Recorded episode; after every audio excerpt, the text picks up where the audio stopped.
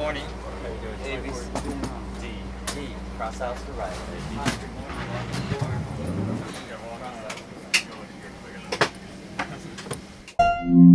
En Wikipedia Podcast.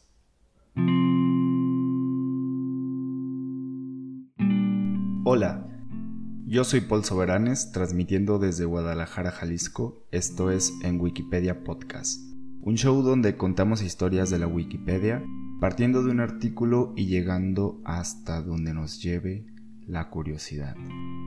Antes de entrar al tema, te agradezco por seguir el podcast y escuchar todos los episodios que se publican cada semana por Spotify, Apple Podcast, Google Podcast, entre otras plataformas de streaming. En este episodio número 5, que wow, o sea, ya llevamos bastante avanzados y seguramente ya habrás captado cómo es el formato del podcast. En este episodio te contaré una historia que encontré en la Wikipedia. Es una historia de terror, si la quieres ver así, pero más que terror es una historia muy triste. Se trata sobre una persona que murió en su departamento y su cuerpo fue encontrado algunos años después. Es increíble, pero es algo real. Si bien su historia está en la Wikipedia, yo creo que muchos casos existen así en el mundo todos los días, por lo que te quisiera pedir pues que reflexionemos un poquito sobre los riesgos de vivir solos o los que no vivimos solos nos dejamos eh, de relacionarnos con otras personas. Siempre podemos necesitar de alguien que nos diga buenos días en las mañanas, alguien en quien confiar cuando necesitemos un favor, alguien con quien platicar cuando nos sentimos tristes, alguien que nos, que nos eche la mano. ¿eh? Y a propósito de echarnos la mano, y citando a Flor Amargo, échame la mano compartiendo el podcast con tus amigos y siguiendo la página de Facebook de En Wikipedia Podcast. Búscala así y seguro que la encuentres. Y bueno, eh, ahora sí, vayamos a la historia. Esta es la historia de Joyce Vincent en Wikipedia.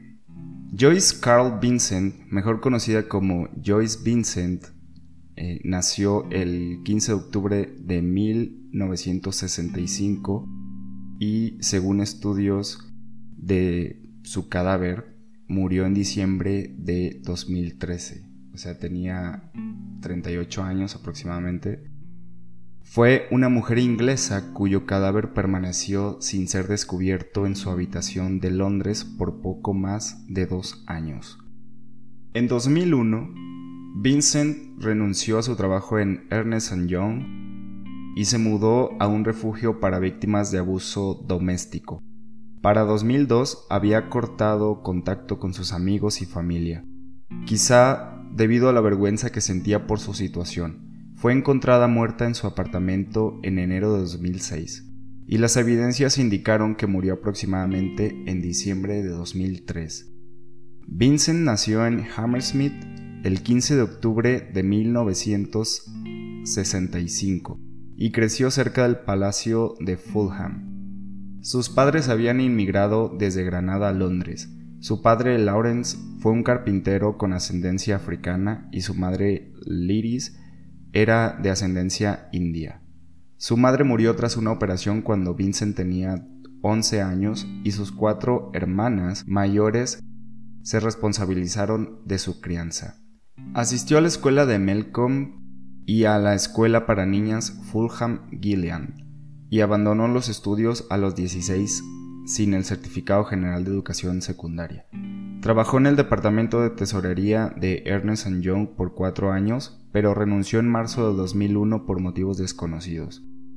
Poco después, Vincent pasó algún tiempo en un refugio de abuso doméstico en Harrogate y trabajó en la limpieza en un hotel económico.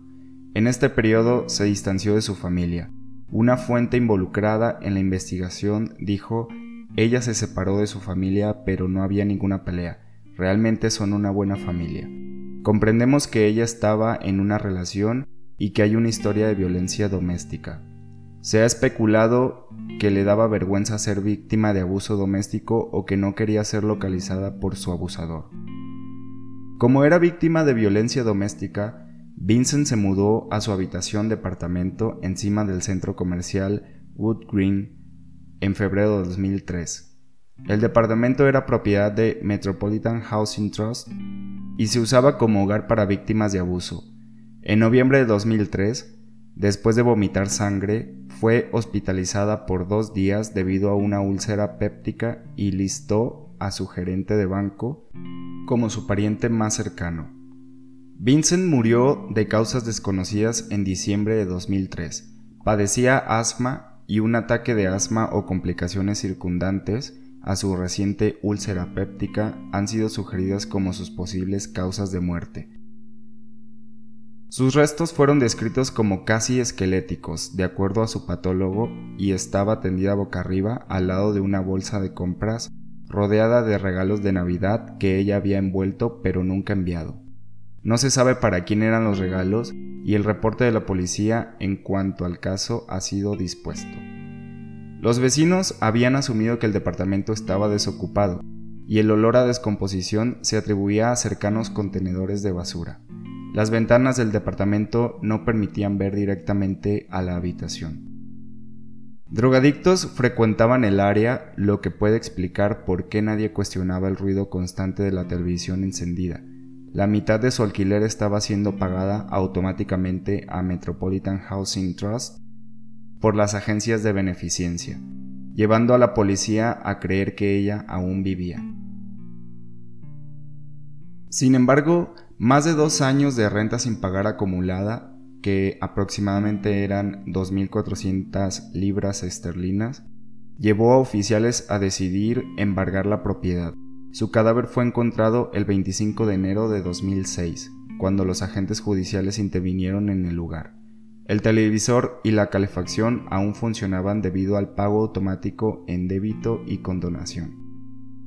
Metropolitan Housing Trust dijo que debido a que las agencias de beneficencia cubrieron los costos de renta por un periodo después de la muerte de Vincent, los atrasos no se habían advertido hasta mucho después.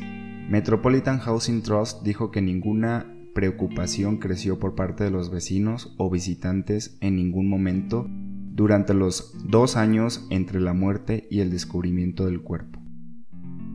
El cuerpo de Vincent estaba muy descompuesto como para dirigir una autopsia y tuvo que ser identificada por su registro dental.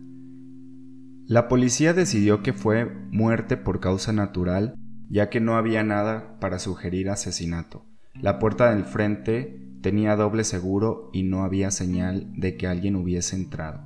Al momento de su muerte ella tenía novio, pero la policía nunca pudo localizarlo. Sus hermanas habían contratado un detective privado para buscarla y contactaron al ejército de salvación, pero estos intentos fueron inútiles. El detective encontró la casa donde Vincent vivía y la familia le escribió cartas. Pero como para ese momento ya estaba muerta, no recibieron respuesta y la familia asumió que había roto lazos con ellos de manera deliberada. El Glasgow Herald reportó, sus amigos la veían como alguien que huía ante la señal de problemas, que se marchaba de empleo si tenía un conflicto con un colega, y que se mudaba de un departamento a otro por todas partes de Londres. No les contestaba el teléfono a sus hermanas y no parecía tener su propio círculo de amigos. En su lugar confiaba en la compañía de relativos extraños que veían con la etiqueta de un nuevo novio, un colega o un compañero de cuarto. O sea, esta historia la verdad es que es súper triste porque imagínate ser así como antisocial de alguna manera. O tal vez vivir en una ciudad donde no conoces a nadie, no tienes familia, no tienes amigos como, como esta chica. Y morir solo en tu casa y que pues tal vez tus vecinos que probablemente ni siquiera conocía pues no se dieran cuenta. Entonces es algo súper triste. Por eso es que sí te invito pues a reflexionar de que no somos pues robots o, necesitamos realmente relacionarnos con personas, pues cuando tenemos un problema siempre va a haber otras personas que te puedan echar la mano. Puede ser el vecino, puede ser tu, tu familia, la gente con la que vives, tus roomies. Siempre trata pues de, de relacionarte con personas y, y pues decirles cómo te sientes por lo que estás pasando, si tienes algún problema. La verdad es que ser antisocial no te lleva a nada bueno. Creo que somos personas y las personas por pura naturaleza tenemos que relacionarnos con, con otros. Pero bueno, dejando a un lado la historia tan triste, encontré otro artículo que es El Ejército de la Salvación, que aquí en este mismo artículo dice que, que sus hermanas contactaron al Ejército de Salvación pues para encontrar a su hermana. Y no sé si tú conozcas sobre el Ejército de Salvación, yo la verdad es que no, así que le di clic al artículo y aquí estamos para conocerlo. Dice, el Ejército de Salvación es una denominación del cristianismo protestante fundada en 1865 por el pastor metodista William Booth y por su esposa Catherine Booth. Sin embargo, es mucho más conocido como organización no gubernamental de beneficencia social privada. Es una organización centralizada en un solo general. Su cuartel general internacional se encuentra en el 101 de Queen Victoria Street, en Londres, Reino Unido, desde donde se dirigen sus miles de unidades alrededor del mundo. Eh, vamos a ver un poco sobre su organización y estadísticas. El Ejército de Salvación trabaja en 132 países, independientes y no independientes, y proporciona servicios en muchos idiomas diferentes. Para propósitos administrativos, la organización se divide geográficamente en territorios, los cuales a su vez se subdividen en divisiones.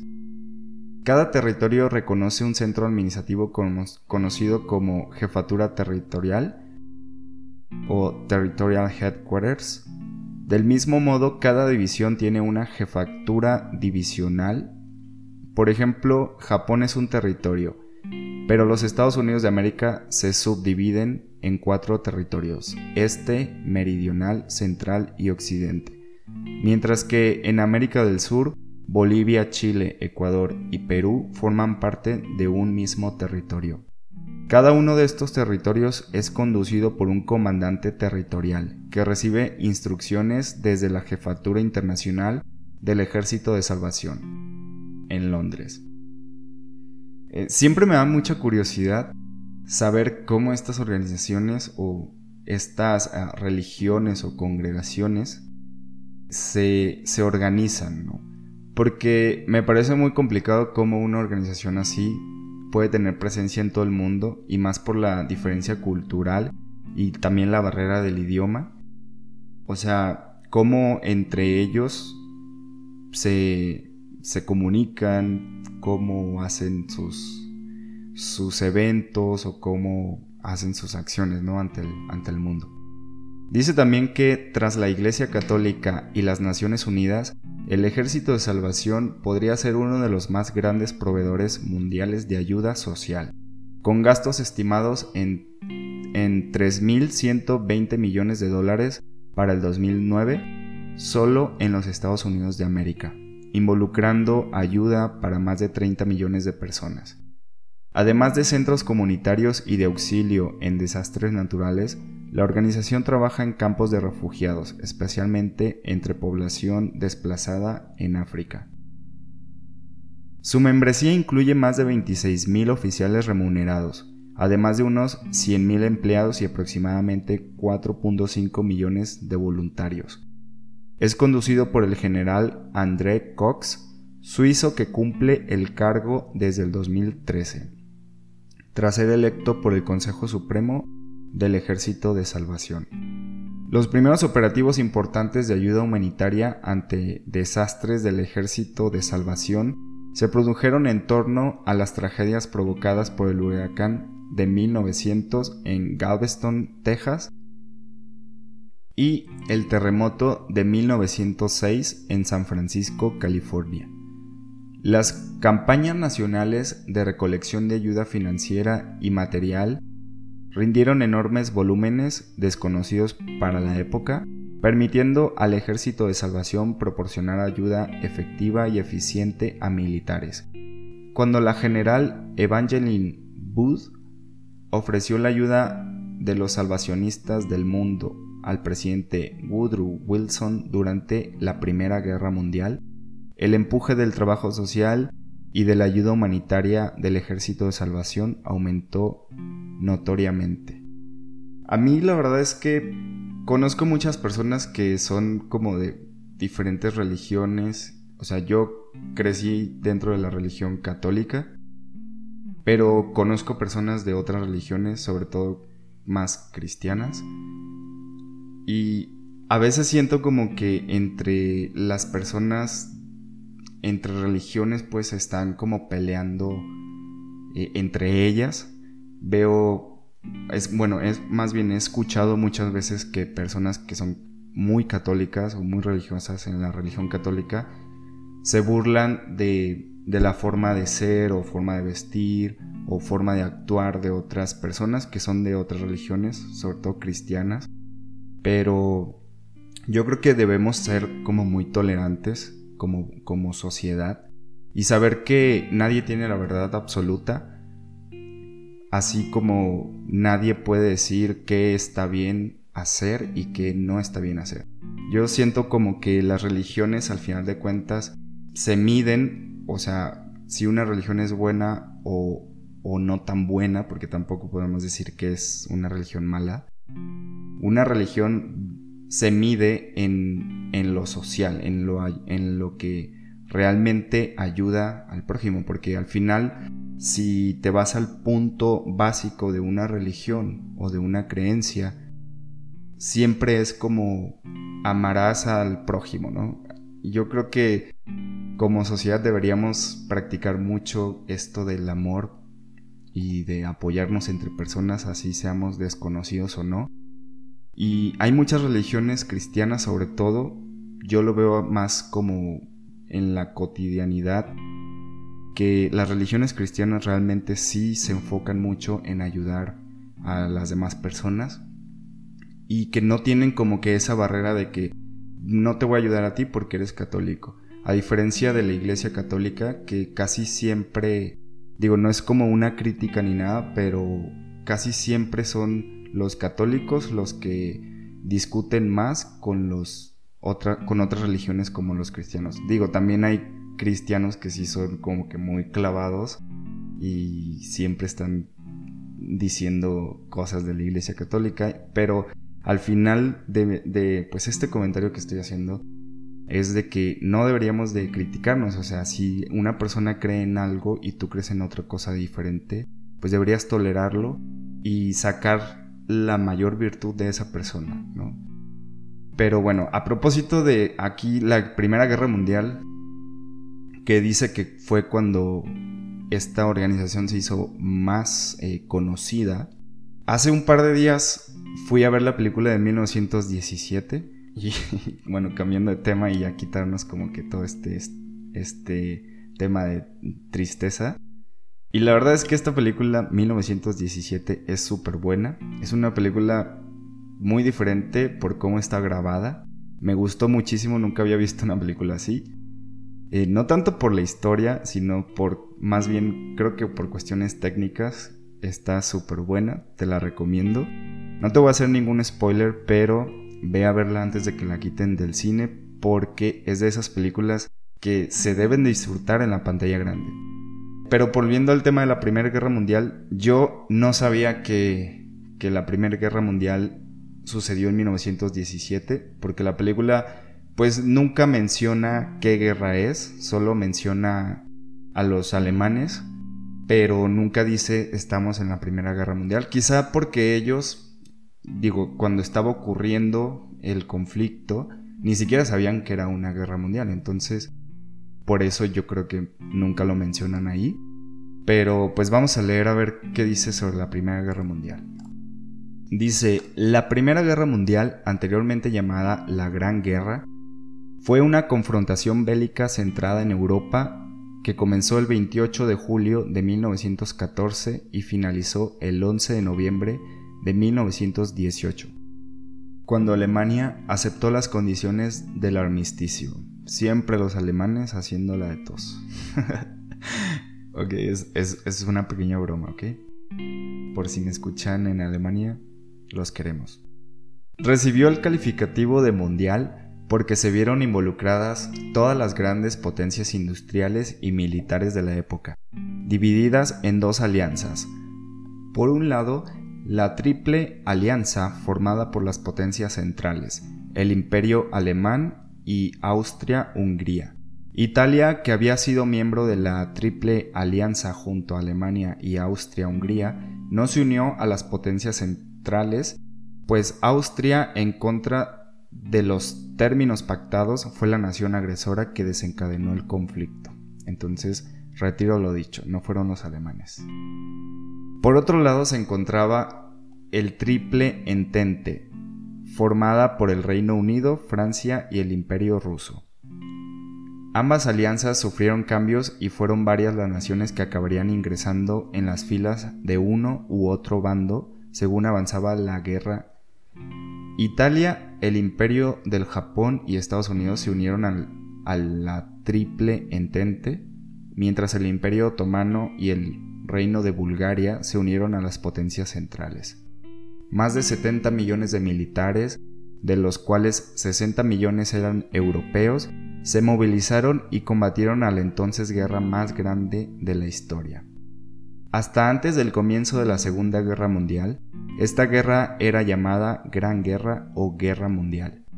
Expresión esta última que en Alemania comenzó a utilizarse desde su comienzo, aunque solo se generalizó en Francia y en el Reino Unido en la década de 1930, mientras que en Estados Unidos la denominación se impuso a partir de su intervención en 1917 ya que allí se le conocía como Guerra Europea.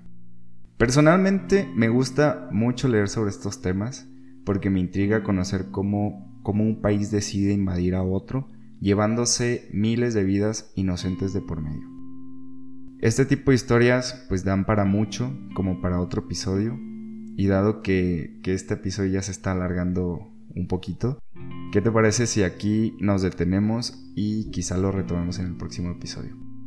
No sé qué te parezca. A mí me gusta mucho, he leído muchísimo sobre la Segunda Guerra Mundial, pero de la Primera Guerra, la verdad es que supongo que como que es más, más vieja, o sea, pasó mucho antes.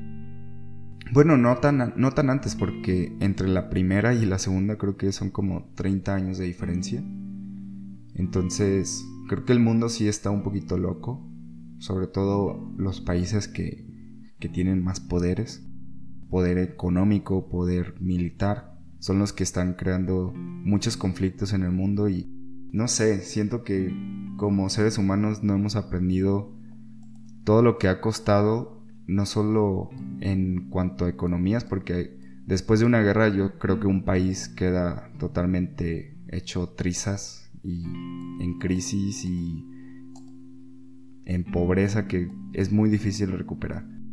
No sé, ya creo que me estoy poniendo un poco reflexivo en este episodio. Así que hasta aquí lo vamos a dejar. Recuerda que puedes enviar mensajes eh, con tu feedback, que no está, no está de más decirlo, porque he recibido bastante. Gracias por eso, porque tú me ayudas a ir puliendo este show y todos los episodios. Que si tú escuchas desde el primero hasta el último, te darás cuenta de que hemos evolucionado muchísimo y eso que tan solo van 5 episodios. Como siempre, espero que te haya gustado y muchas gracias por escucharlo hasta el final. Te espero en el próximo episodio donde seguramente encontraremos otra historia interesante para compartir.